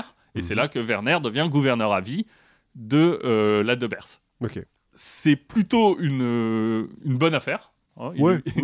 ils sont plutôt contents tous ces Anglais. pas son petit, son petit voyage en Afrique du Sud. Voilà, sauf que euh, bah, 1899, entre 1899 et 1902, bah, c'est la seconde guerre des Boers. Ah oui. Donc les Boers, c'est les paysans d'Afrique du Sud qui sont de, plutôt d'origine euh, néerlandaise, Mhm. qui se battent en gros contre le- le- les occupants euh, britanniques. Ouais. Voilà. Et là-dedans, bah, Cecil Rhodes, qui a des intérêts chez De Beers, bah, en fait, c'est un peu lui qui fout la merde. c'est lui qui provoque la guerre, tu vois. Il, pro- il provoque un peu la guerre et surtout, il va pousser beaucoup en Angleterre pour que la- l'Angleterre s'investisse dans cette guerre. Mhm. Parce qu'il y a des mines à protéger. Bah ouais, eh, dis donc les gars. Voilà. Et il va mettre en fait toutes les ressources de l'Empire au service de, de la De Beers. Mhm. Et il va mettre aussi les, les ressources de la De Beers au service de la guerre. Ouais. C'est un moment où se brouillent un peu les intérêts euh, patriotiques et Comme ça arrive rarement dans l'Empire voilà. Mais lui, à, britannique. à ce- à ce moment-là, je crois qu'il est gouverneur hein, d'Af- d'Afrique du Sud. Ah, en plus. En plus, bah, Ouais, ouais. Et donc c'est là où on va commencer à avoir l'image de la De Beers comme euh, des capitalistes de guerre. Ouais, ouais, parce que ça ressemble un petit peu à nos histoires de Compagnie des Indes orientales. euh, ce que tu Oui, c'est oui, c'est un- un peu ça. Oui. C'est un peu ça. Euh, deuxième problème. Euh, bon, la guerre, la guerre se passe. Ils arrivent à rester, euh, en tout cas, à, à garder leur, leur mainmise sur le marché du diamant. Deuxième petit problème, c'est qu'ils commencent à avoir un problème de main-d'œuvre. C'est-à-dire que bah, les diamants, au début, tu les ramasses dans la rivière, et puis après, il faut creuser. Ouais. Et il faut creuser de plus en plus profond. Et euh, bah, avec les guerres euh, et tout ça, et le- la dureté du travail, il y a de moins en moins d'hommes. Donc, euh, bah, ils vont essayer de, de résoudre ce petit problème de main-d'œuvre. Pour ça, ils ont une idée c'est que bah, en Europe, il y a quand même un pays qui est hyper pauvre à l'époque et qui envoie euh, des, des immigrés un peu partout c'est l'Italie. Donc, ils vont aller voir les Italiens en disant Hé, le... ils vont aller voir l'ambassadeur d'Italie. Tu dis Hé, tu ne verras pas des mecs On a du boulot pour eux. On va les payer, on, on te jure, on les paye. Bah, en fait, c'est ça le problème. C'est que même quand t'es un capitaliste sans vergogne, il y a quand même des, des bornes que tu peux pas dépasser, quoi. En tout cas, tu peux difficilement envisager de payer des Italiens, donc des blancs, au prix où tu payes des noirs. quoi. Ouais, ouais, à l'époque, euh, ouais, je, je comprends. Donc ça pose un peu problème. Solution Bah les Chinois. Tu trouves des, des- une autre couleur. Exactement. Donc euh, ils vont faire venir des coolies. Ah, bah oui, ouais, je me dis, me On a- bien. On a déjà un peu parlé des coolies, euh, il me semble que c'était euh, pour, Ah bon, en euh, Jamaïque. En, bah, en Jamaïque, ouais, qui a été beaucoup peuplée de colis, euh, dans les colonies françaises en Afrique. Voilà, alors partout. en général, les coolies, ils viennent pour faire de l'agriculture. Mhm. L'Afrique du Sud, c'est un cas un peu à part, et en fait, on va mettre les coulisses dans les mines de diamants. Oui, bon, un coulis, ça fait un peu tout. Hein. Pendant les colonies françaises, ils ont construit un train. Entre 1904 et 1907, ils vont en faire venir 64 000. Oui. Ce qui va pas être très bien vu dans l'opinion publique, parce que, bon, on est dans des conditions de travail, Oui, bah, à la fois des conditions de travail et des conditions de paye, qui sont proches de l'esclavage, hein, on va pas se mentir. bah, un petit peu comme donc dans les colonies françaises, on en avait déjà. Et surtout que tu ramènes des Asiatiques, des Chinois, dans un endroit où tu as déjà une sorte de melting pot entre euh, les Britanniques, les Boers, le- les locaux, qui est un peu explosif. Ouais. On va dire l'Afrique et l'Afrique du Sud, euh, un peu plus tard. Enfin voilà. Oui, ça va mal tourner. Mais ils sont tous, euh, ils sont pas indiens aussi un peu les coulisses Euh, alors eux, en, l'o- en l'occurrence, euh, il me semble que c'est des Chinois qu'ils envoient. Non, ouais, parce qu'il y, avait une grosse communauté indienne euh, après en, en Afrique du Sud. Ah peut-être. Au début du XXe siècle, Gandhi, il a, il a commencé sa carrière en Afrique du Sud. Eh ben écoute, je peut-être moi il me semble. Moi j'ai lu des- que c'était principalement des Chinois, mais Oui, peut-être hein, peut-être euh, qu'il y avait quelques Indiens. hein. C'est grand l'Afrique du Sud. Et donc en gros, c'est en Angleterre, c'est pas très bien vu. Mhm. mais euh, mais c'est tellement enfin à la fois c'est légal et, euh, et, Et puis ça rapporte. et ça rapporte tellement que même le jeune secrétaire d'État aux colonies de l'époque un certain Winston Churchill Ah oui. ne il peut pas y faire grand chose et les coulisses euh, bah, à un moment il leur dit mais si vous voulez on vous rapatrie les coulisses non non on est payé au moins ici pas beaucoup c'est dur mais on est payé En même temps, vous avez ravagé notre pays avec deux guerres il y a C'est- c'est 20-30 ça. ans, donc bon. Donc, la Debert, ça fait face à deux menaces, en fait. La première, c'est la guerre. La deuxième, c'est le manque de main-d'œuvre. Et la troisième, bah, en fait, c'est ce, le moine. Ah oui, si, on leur en- si on crée des, des Bah diamants. oui, parce que si tu crées des diamants artificiels, ça commence à poser des problèmes. Ouais. D'abord, bah, ça peut faire baisser le prix. Mhm. Et deuxièmement, ça peut mettre à mal leur business model. Bah ouais, t'as plus besoin des mines, t'as plus besoin des coulisses, t'as plus Bah, et besoin de- surtout, ils contrôlent plus le cours. Ouais. si la technologie tombe dans les mains de, dans les mains de- d'un de, leurs concurrents, qui est un des Ah oui. petits concurrents qui restent. Si quelqu'un d'autre se lance là-dedans, bah, ils contrôleront plus et ils seront plus les maîtres de, de toute la filière. Donc, pour eux, c'est important de contrôler, de mettre la main, voire si possible d'étouffer Hmm. La technologie. Et donc, le 5 mai 1905, ils font un accord Donc là, De Beers va investir dans la technologie de Lemoine lui, pour lui permettre de, la- de continuer à la développer. Et en échange, il va leur donner 50% des bénéfices Mhm. et il va mettre sa recette, la, enfin la recette euh, physique de comment il fait les diamants, sous pli, euh, scellé, dans un coffre, dans une banque de Londres. Ils font le pari du secret euh, industriel. euh, Exactement. Ok. Exactement. Euh, donc ça, c'est le 5 mai, ils font l'accord. Le 12 mai, il les amène chez lui dans son laboratoire parisien Mhm. et il leur fait, il leur montre comment il fabrique du board. Mhm. Donc c'est première étape. Donc là, on est en mai. En septembre, devant Werner et Beit, euh, Beit, donc B-E-I-T, c'est un autre, euh, un autre Allemand, un ami de Werner. Ils se sont rencontrés euh, en Afrique du Sud au tout début de leur arrivée en Afrique du Sud. Ils ont fondé une société ensemble et depuis, Beit est devenu aussi gouverneur à vie de la De Beers. Parce que, bon, Voilà, non mais enfin, c'est tout le petit noyau de, de gens au départ qui l'ont fait. Et devant ces deux mecs, qui savent un peu de quoi ils parlent quand même, notre ami Lemoine va produire des diamants. Ah. Donc il produit des diamants, les diamants vont être analysés à Londres. On va dire, on dirait des vrais. on dirait des vrais, et euh, en gros ils, ont une- ils sont de très bonne qualité. Mhm. Ça avance quand même super bien, sauf que bah, en juillet 1906, la De Beers ne veut plus financer la technologie et se retire. Ah ouais. Alors il se retire, le moine, lui, il dit bon, c'est pas grave, j'ai besoin que de leur argent finalement, Ouais. mais aussi maintenant j'ai euh, une lettre d'intérêt. En gros, quand je vais aller voir des financeurs, je peux leur dire bah les mecs, été quand même tout le début a été financé par la De Beers. Ouais, ça va, ça pèse un peu, quoi. C'est dire si je suis crédible. Ouais. Et donc il va continuer à la développer et il arrive à lever des fonds. Le problème c'est que bah ça a fait peser une menace sur la De Beers. Mhm. Et il, euh, le moine, lui, il en est aussi conscient parce que lui, il sait que bah, s'il communique, il va faire baisser le cours de l'action De la De Beers. de la De Beers.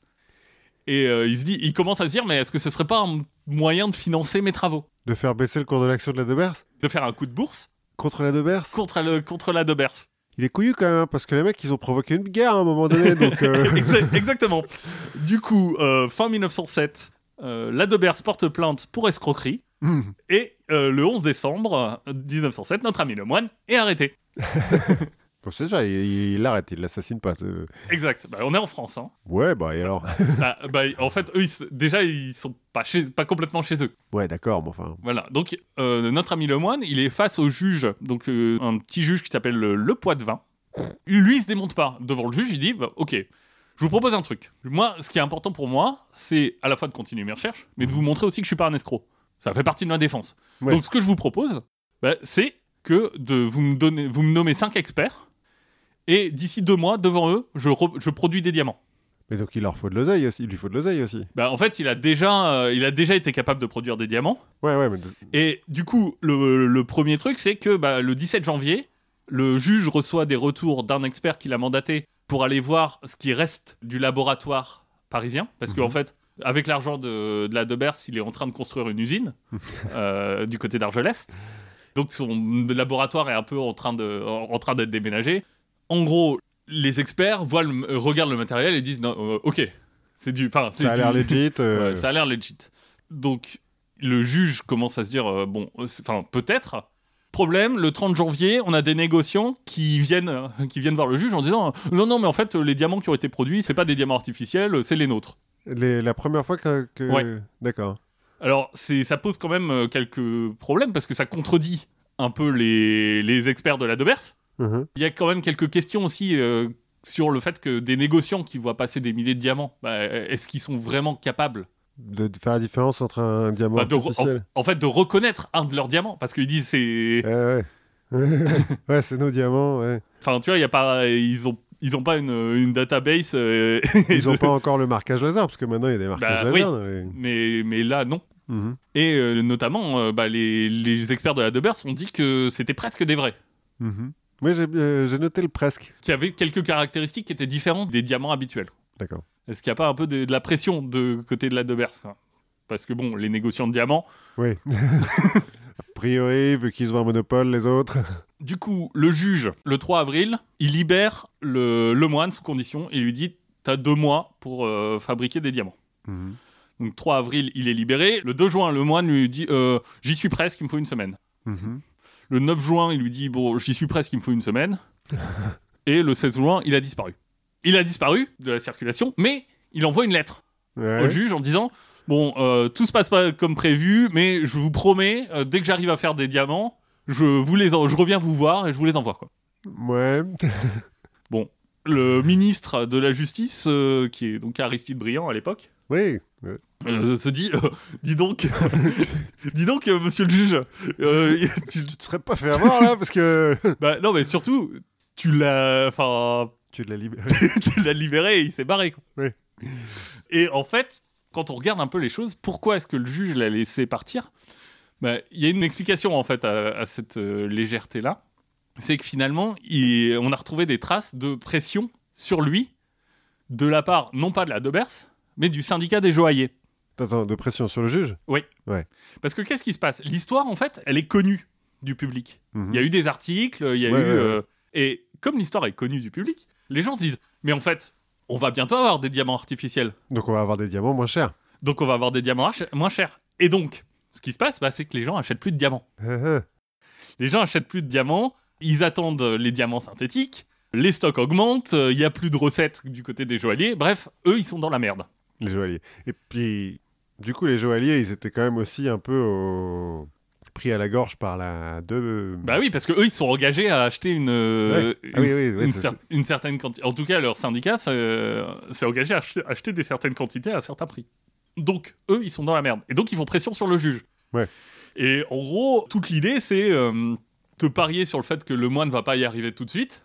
Et donc, ils utilisent ça dans la presse pour dire non, mais vous voyez, c'est un escroc. Ouais. Et du coup, les affaires reprennent. et, et du coup, tout le monde respire un peu. Ouais, tout le monde est content, sauf le moine. Voilà, Euh, sauf lui qui est, qui est toujours un peu dans, dans la merde. Entre-temps, la justice anglaise fait ouvrir le coffre ah oui, avec les. le- avec, avec la recette. Et là encore, on va utiliser la simplicité de cette recette pour, en fait, utiliser ça contre lui. Pour dire, non mais attendez, euh, C'est trop simple. c'est trop simple, c'est pas possible. euh, ok, les, tous les termes chimiques, euh, enfin, ça veut dire quelque chose, mais c'est trop simple, euh, ça peut pas marcher comme ça. quoi. Sauf que le public, lui, de plus en plus, est derrière le moine. Bah ouais, c'est le petit contre les gros, c'est normal. Bah, en fait, c'est c'est quand même l'histoire du petit chercheur français génial qui est en train de mettre, faire la nique à- aux multinationales anglaises. En plus. Donc oui. Ça nous rappelle quelqu'un aussi aujourd'hui. hein. Ah Ouais, enfin, sauf que l'autre, pour le coup. euh, bon, bref. Et en plus, dans la presse, l'intérêt, il est piqué, notamment par une, euh, une série d'articles, qui est une série d'articles pastiche. C'est-à-dire, c'est l'histoire racontée à la manière d'eux, Mhm. en usurpant le style de plein de- d'auteurs connus, et qui termine avec le, le style des frères Goncourt en disant c'est une supercherie. Et c'est une série d'articles qui, reste, qui sera publiée un peu plus tard, d'un jeune auteur. C'est un peu ses premiers, euh, ses premiers articles, qui s'appelle Marcel Proust. Ah ouais. Et Marrant. ce sera édité plus tard, hein, euh, une fois qu'il a. euh, Après la recherche. et- Voilà, euh, après tout ça, ce sera édité en 1919 sous le titre de Pastiche et mélange. Sauf que, bon, à l'époque, Proust, Oui, il est pas Bah, connu quoi. il est pas connu. Mais c'est pas non plus n'importe qui. Ah ouais. Bah, Proust, il vient, ça- c'est pas un, un petit bourgeois. Enfin, Je, je connais absolument rien à Proust. bah, en fait, je- Proust, il est riche. Ouais. C'est un dandy, en fait, Ouais, ouais, d'accord. dès le départ. Et notamment, il a des actions de par son oncle, des actions de la Devers. Ah, donc il a Dans les l'histoire, il a perdu euh, l'équivalent de 115 000 euros. Ah ouais, quand même. ça, doit, ça doit piquer un petit peu. Voilà, euh, du coup, on n'a pas le moine, on le juge. Bah, il, il se défend pas, hein, Oui, forcément. oui. Il est condamné par contumace en 1909, mais il va être arrêté à Paris le 14 avril 1909. Juste après, ouais, Juste- exactement. Donc, bah, on le rejuge. Bah, Le 18 mai va s'ouvrir son nouveau procès. Alors lui il va trouver un avocat qui croit en lui, un avocat qui s'appelle Fernand Laborie. Alors Fernand Laborie, c'est un avocat qui est un peu connu parce que ça a été l'avocat de Dreyfus. Ah oui, ouais, oui. effectivement, il doit être un peu connu à l'époque. Donc euh, à l'époque, il est un peu connu. C'est dû pour Moretti, quoi. Ouais, un peu, un peu. Et ce qu'il va lui tenter, enfin, établir, c'est que bah, finalement, Werner a voulu contrôler toute la technologie, voire l'utiliser pour réaliser lui-même des coups de bourse grâce à ses actions de la Debers. Mhm. Et que finalement, tout ça, c'est la, la multinationale qui étouffe, qui veut Mhm. étouffer la technologie. Les avocats de l'industrie, eux, vont quand même réussir, par des astuces rhétoriques, à faire condamner le moine. Il va être condamné à 6 ans de prison. Ah ouais, quand même. 6 ans de prison, c'est confirmé à un appel en 1910. hein. Donc 6 ans de prison en 1909 ou 1910, ça veut dire que tu sors au milieu de la Première Guerre mondiale. Et euh, là, on perd sa trace. Ouais. On ne sait pas ce qu'il devient après. Voilà, et Werner, lui, va mourir en 1912. Donc c'est un peu l'histoire de comment une multinationale, en fait, réussit à étouffer... euh, Enfin, c'est l'histoire du moteur à eau, quoi. Ouais, ouais, ouais, c'est ce que j'ai. Enfin, moi, j'allais comparer ça avec les, les mecs qui font du biogasoil avec des, des algues ou Oui. des trucs comme ça. Ils font des gasoils dans des cuves. Ou de temps en temps, comme ça, tu, tu lis un article de journal. Ouais, euh, des chercheurs de tel endroit ont réussi à, à produire du pétrole à partir de d'algues ou à partir de levures ou de je ne sais quoi. Et puis, pouf, Et puis plus rien. ça n'arrive jamais. Si on s'intéresse quand même à, sa- à notre ami Lemoine. Lemoine, lui, il est né le 20 octobre 1878 à Trieste. Mhm. Donc à l'époque, Trieste, c'est l'Empire austro-hongrois. Son père est consul. Et lui, il sait pas trop quoi faire. Il va commencer par être euh, dessinateur dans une marbrerie. Mhm. Euh, il va essayer l'armée. Bon, lui, pareil, l'armée, ça le convainc pas trop. Et il va devenir courtier dans la pub à Paris. Mais euh, apparemment, il est vite licencié. On sait pas trop pourquoi, mais il, est, il est assez vite licencié. Et un jour, notre ami Lemoine, il passe devant une maison à Paris en travaux. Mhm. Et il se dit tiens, bah, maison en travaux, palissade, pub. enfin, des espaces pour mettre de la pub. Quoi. Ouais, ouais. Et donc, il va aller voir une agence de pub qui s'appelle Dufayel. Mhm. Il va aller voir en disant Dites donc, j'ai des espaces de libre sur des palissades, sur ma maison qui est en train d'être mise en travaux. Je vous propose de- d'afficher là. D'accord. Dufayel dit Ok, euh, en échange de 400 francs. Donc, je vous donne 400 francs, et voilà. Et assez vite, il va être démasqué. Hein. Ouais. Mais donc, il rend l'argent. Ah, donc euh, malhonnête, mais pas trop. Il rend l'argent et il dit bah, En revanche, je vous rends l'argent, donc vous me faites un reçu. euh. Et malin, ce reçu qui dit euh, L'agence du Fayel a payé à Henri Lemoine 400 francs. Bah, en fait, il va aller l'utiliser pour dire bah, Attendez, moi, oui, je suis un, courtier euh, regardez, ça, c'est un des derniers paiements que m'a fait l'agence de pub. Ouais, donc c'est un peu le long game en fait qu'il était en train de jouer là. Enfin, souvenons-nous de, de ce qu'il a fait pour financer ses travaux euh, en utilisant l'intérêt de la. Ouais.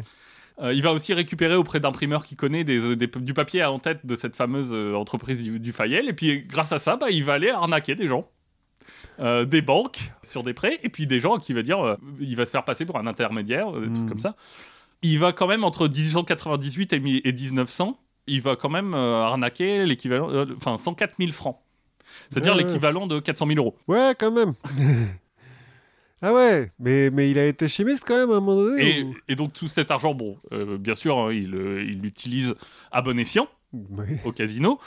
Euh, non, mais en Ça même temps, marcher, ça en marcher. même temps que ça, il travaille aussi avec un certain Maurice Koechlin, qui lui est un chimiste qui tente de fabriquer du bord. D'accord. En gros, il, euh, il lui dit bon, bah, mon voisin, il traîne un peu, il sait pas quoi faire. euh, bon, je vais le prendre comme assistant. Mhm. C'est plutôt Koechlin, c'est plutôt un, un coup de pouce qu'il lui donne. Mhm. Henri va euh, bien le récompenser en lui volant de la poudre qu'il fabrique, donc qui est pas du bord, mais de la poudre noire. Uh-huh. Il va aller voir notre ami Feldenheimer, Uh-huh. Le négociant. le négociant. Donc c'est la première fois qu'ils se rencontrent en disant Hé, hé, regarde, je, je sais faire du diamant. Et donc euh, l'autre lui dit Euh, Reviens quand tu auras du bord et on en reparle. Entre temps, bah, il est arrêté pour ces, ces histoires de, De- D'affiches publicitaires. d'affiches publicitaires. Et il est condamné à 4 ans de prison. Bon, il en fera que 2. Alors, ce qui est malin de sa part, c'est que la deuxième fois qu'il sera arrêté, bah, il changera sa date de naissance. Et comme ça, on retrouvera pas la date de la première arrestation. Ouais, c'est ça, parce que je me disais, attends, la 2, la deux Bort, ils auraient dû. bah, bah, non, en fait. Ouais. Il dit Ah bah non, c'est pas moi. c'est un autre, enfin, le moine, euh, hein, il y en a partout. Hein, dans... Il y en a partout. Et en prison, euh, notamment, il va lire pas mal de bouquins. Alors, il n'y a pas de bouquins techniques, mais il va lire un livre de Jules Verne qui s'appelle L'Étoile du Sud. En 1904, il crée un laboratoire. Enfin, il achète le matériel de laboratoire, Mhm. qu'il va pas vraiment utiliser. hein. Mais il va l'installer bien. Il va l'installer. Et du coup, pourquoi est-ce que le contrat entre la Debers et lui s'est arrêté? Bah, C'est parce qu'à un moment, Debers lui a tendu une sorte de piège et a mis dans son creuset un diamant à lui. Mhm. Et en fait, que- qu'est-ce qui en est ressorti? Bah, Le même diamant à lui. Ouais, d'accord. en fait, l'usine qui était en train de construire, en fait, il a juste construit un petit labo dans, dans un, dans un hangar et tout le reste est vide. quoi. Il a pris plus de 2 millions hein, à, à la. de- Ah. donc, euh, donc en tout, il aura, il aura récupéré une dizaine de millions de l'équivalent d'une dizaine de millions d'euros. Tranquille. Et sa recette, quand même, Bah, en gros, si tu retires un peu tout le verbiage de chimiste, Mhm. c'est tu prends de la poudre de charbon de sucre. Donc le charbon de sucre, c'est une, euh, une friandise euh, espagnole D'accord. que tu mets dans un, dans un four, tu fais cuire à 1500 degrés et hop, t'as un diamant. Et les mecs qui se sont fait berner par ça, les types qui ont ouvert le coffre là? Bah, les- non, les mecs, ont, les mecs ont dit, bah, euh, c'était débile. Ah oui, non, parce que tu sais, les, les types ils ont dit oui, ça a l'air trop facile, ça a l'air. Bah, euh, bah oui. ça, ça- ça- on dirait de la chimie, mais ça a l'air trop Bah, facile. en fait, c'est là, Ouais. je, je résume, mais effectivement, il a beaucoup, beaucoup en- enrobé tout ça. quoi. D'accord. Donc c'était bien un escroc. Donc c'était un escroc. mais, mais ils étaient quand même sur le point de vraiment fabriquer des diamants artificiels, parce qu'on en fabrique maintenant. Alors, on en fabrique. Le- les diamants artificiels, ça date de. Les vrais diamants artificiels, ça date de 1953, Ah ouais. qui sont plus des diamants industriels. On commence à savoir faire des diamants pour la joaillerie, qui restent des petits diamants. C'est-à-dire les, les petits diamants de parure. Aujourd'hui, on ne sait pas faire. Il y a quelques euh, startups qui sont montées autour de la fabrication de diamants. D'ailleurs, la Debers a aussi une filiale de diamants synthétiques aujourd'hui. Bah oui, forcément. Je trouvais ça euh, assez drôle de, de voir qu'on pouvait assez facilement en fait euh, monter l'histoire. Ouais. Mais c'est marrant parce que ça fait très euh, scénario de, de Mission Impossible. Enfin, pas Mission Impossible, mais genre euh, l'affaire Thomas Crown, tu vois. Du génie euh, qui se fait euh, battre par, euh, par la multinationale sans pitié. quoi. Ouais, qui est en fait un, un escroc depuis le début. Bah en fait, qui est, et qui est un mec qui, qui a eu les couilles d'aller escroquer.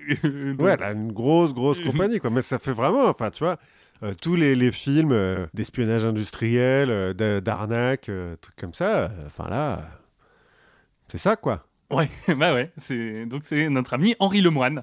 Voilà, un des, un des, plus gros, un des plus grands escrocs français. Comme quoi, hein, en Non, France, ça- on n'a pas de ça- non, mais, mais on a des idées. Voilà, non mais du, du coup, il y a aussi tout cet engouement médiatique en disant non, mais regardez les Anglais qui, qui essayent de nous piquer notre, euh, Notre petit génie. notre petit génie de la chloroquine. Enfin, qui- Oui, effectivement, là, je vois vachement plus euh, le parallèle Euh, entre le, le petit génie escroc. Il avait, il, était, il avait cheveux longs aussi, le moine Je sais pas. Henri Guido Lemoine, parce qu'il est né à Trieste. Voilà, donc ça c'était euh, l'histoire des diamants. Et ce que je te propose, c'est qu'on finisse par un petit jeu. Vas-y. Parce que je suis tombé sur un petit article Wikipédia Mhm. qui m'a fait un peu halluciner. Et en fait, cet article, c'est les 10 franchises médiatiques qui rapportent le plus. Enfin, en fait, la liste de toutes les franchises médiatiques qui rapportent le plus. Ouais. Donc là, on parle euh, film, livre, jeux vidéo, euh, produits dérivés, tout confondu sur une franchise. Ok. Et je me demandais si tu étais capable de trouver les 10 premiers. Bon, il doit y avoir Star Wars quand même dedans. Alors, Star Wars est cinquième. Je sais pas qu'il y en avait 5 au-dessus. On estime à environ 70 milliards de revenus pour Star Wars. Euh, Marvel, je suppose aussi, du coup. Alors, Marvel, le Marvel Cinematic Universe est, si je ne me trompe pas, dixième. Ah ouais, mais attends, le Marvel Cinema... Oui, mais Marvel, il y a aussi euh, 50 ans de, de comics. Enfin, qu'ils ont peut-être pas rapporté tant que ça, mais... avec 35 milliards et un peu plus loin, t'as quand même un truc qui est pas dans Marvel mais enfin qui est pas dans le Marvel Cinematic Universe, mais t'as Spider-Man Tout seul. tout seul Bah si, 29 maintenant, milliards. il y est dans le MCU. euh, super. C'est vrai. Mais donc euh, Spider-Man 29 milliards. Donc même même même à deux, euh, ça fait pas euh, tu vois, c'est Ouais, ça fait moins que c'est les C'est- 70 milliards de, de Star Exactement. Wars. Donc, il est cinquième, ça veut dire qu'il y en a 4 au-dessus de Star il y Wars. en a quatre au-dessus de Star Wars. Euh, des franchises. Alors, ça peut être de la télé-réalité et des trucs comme ça, Ça peut être de la télé-réalité, ça peut être en gros, il faut penser euh, personnage iconique, il faut penser- Mario Mario. Alors, Mario est dedans. Mario est dedans. Mario est 9ème. 38 milliards pour Mario. Ok. Euh, James Bond? Non, il est pas dedans. Je je le vois pas dans les, dans les tout premiers. Pokémon Pokémon, c'est le premier. Oh Pokémon, c'est le plus, c'est la plus grosse franchise. Pokémon, 95 milliards de revenus, Oh la vache dont 64 milliards en produits dérivés. Ouais, bah ouais. Enfin, en même temps, c'est 20 quoi milliards le... jeux vidéo et 11 milliards jeux de cartes. Ouais, mais c'est quoi le produit de base de Pokémon C'est le jeu vidéo. Bah, il y a pas le manga qui arrivait avant Parce Non. que c'était un dessin animé. euh, C'est, Pokémon. le manga est venu après le premier jeu sur Game Boy. Ah ouais. Donc Pokémon, c'est la plus grosse euh, franchise Ouais, bon, en même temps. euh, qui existe. Ah bah, attends, il doit y avoir... et Dragon Ball, non? Non. Alors Dragon Ball, euh, il est, euh, 11 il est bien plus bas. Ouais, il ouais. est euh, genre euh, 15e. Ouais. Juste au-dessus de Barbie, si tu veux. Hop, ah, Barbie, tiens, j'avais pas Ouais, pensé. voilà. Et juste en dessous de Barbie, avec 22,5 milliards, il y a Ken le survivant. Je pensais pas que ça allait rapporter autant d'argent qu'elle ne Mais voilà, mais en fait, parce qu'on pense pas assez au Japon. Ouais, c'est pas faux. Bah, donc, du coup, il doit y avoir Yu-Gi-Oh! ou Final Fantasy ou des trucs comme ça. Ça, c'est beaucoup, beaucoup, beaucoup plus bas. Ah ouais. Bah, attends, parce qu'on a entre 1 et 5, il me, manque, il me manque 2, 3, 4. Est-ce qu'il y a la WWE Pas, non, Pas dans ce. Enfin, en tout cas, pas dans le haut du classement. D'accord. Hmm. Ah, donne-moi des indices un petit peu. euh. Alors, bah, il y a le deuxième est japonais. Sonic? Non. Alors, le deuxième, c'est un peu étrange parce qu'en fait, on n'associe pas ça. C'est plus un personnage que. Hello Kitty. Exactement. Ouais, ça m'étonne pas, il y en a partout des Hello Kitty. Et ensuite, troisième et quatrième, c'est Disney. Euh, bah, de Mickey. Ouais, Mickey qui est quatrième. Oh la vache. C'est Mais fait. mais il y a une autre franchise de Disney qui est troisième. Et alors, en même temps, une franchise qu'ils ont achetée il y a pas longtemps ou une franchise. Euh, Une franchise euh, 1924, hein, le début. Et c'est Blanche-Neige et c'est non. Et c'est celle-là qui, moi, j'ai trouvé la plus dingue. Attends, 1924 Non, 1900, ouais, c'est avant Blanche-Neige en plus. Je sais pas. C'est Winnie l'ourson. Winnie l'ourson, c'est le troisième donc Ouais, qui rapporte le plus d'oseille dans le monde? exactement. Ça rapporte plus que Mickey, plus que Star Wars. Tout ça pour mettre en scène le président de la Chine. exactement. Et si tu veux la suite, donc le sixième, c'est une franchise japonaise qui s'appelle Unpan Man, que je ne connais pas. Non. c'est- Voilà, de 1973. Euh, les princesses Disney, ah, tout ensemble, les princesses Disney? Ouais, tout ensemble. Enfin, en fait, à partir de la série, il y a une série animée euh, Princesse Disney. Et donc, euh, à partir de là, bah, et- elles sont donc euh, septième. Mhm. Huitième, les Comics Jump. Donc, euh, les, en fait, c'est Jump Comics, c'est une, une chaîne de mangas. Ah ouais, ok, Donc, euh, qui ont lancé euh, tous les mangas connus. hein. d'accord. Puis Mario, puis Marvel, puis Harry Potter. Ah ouais, Et après Harry Potter, les Transformers, Spider-Man, Batman, Gundam et Dragon Ball. ah ouais. Je me trouvais ça assez drôle de, de se dire, euh, quand on pense aux franchises qui rapportent le plus, On pense pas à Winnie l'ourson. ouais, on parce pense que- pas à Winnie l'ourson. Mais Winnie l'ourson, eh ben, c'est pas qu'un pot de miel qu'il a. Et puis depuis 1924 en plus. Depuis... donc, euh, ouais, voilà. Est-ce qu'il y a euh, Sesame Street euh, là-dedans? J'ai pas cherché, mais euh, il y a plein, de- plein de trucs. hein. Il y a- Après, Sesame Street, c'est une fondation, donc c'est censé être à but non lucratif. C'est un peu spécial. Donc si ça vous amuse, allez regarder ça, il y a, il y a tout. Après, quand on va au bout, euh, on trouve euh, Fri- Friends, euh, Final Fantasy, euh, FIFA. Et alors, la première franchise française, c'est Fantomas, avec 2000 dollars. Voilà, eh ben, eh ben, on a appris plein de trucs. on a appris plein de trucs. Et donc, placez-nous dans les franchises qui rapportent le plus. La première franchise française, la confiture. Exactement, la confiture. Grâce à tout votre soutien, grâce à vos votes, grâce à vos recommandations, grâce à vos avis, grâce à vos étoiles, grâce à vos partages. Voilà, euh, nous on était hyper contents de se retrouver, ouais, ouais. ça fait du bien ouais. et euh, on, on va continuer de se retrouver alors, Bah, tant qu'on a le droit. tant qu'on a le droit. À la prochaine fois. À la prochaine fois.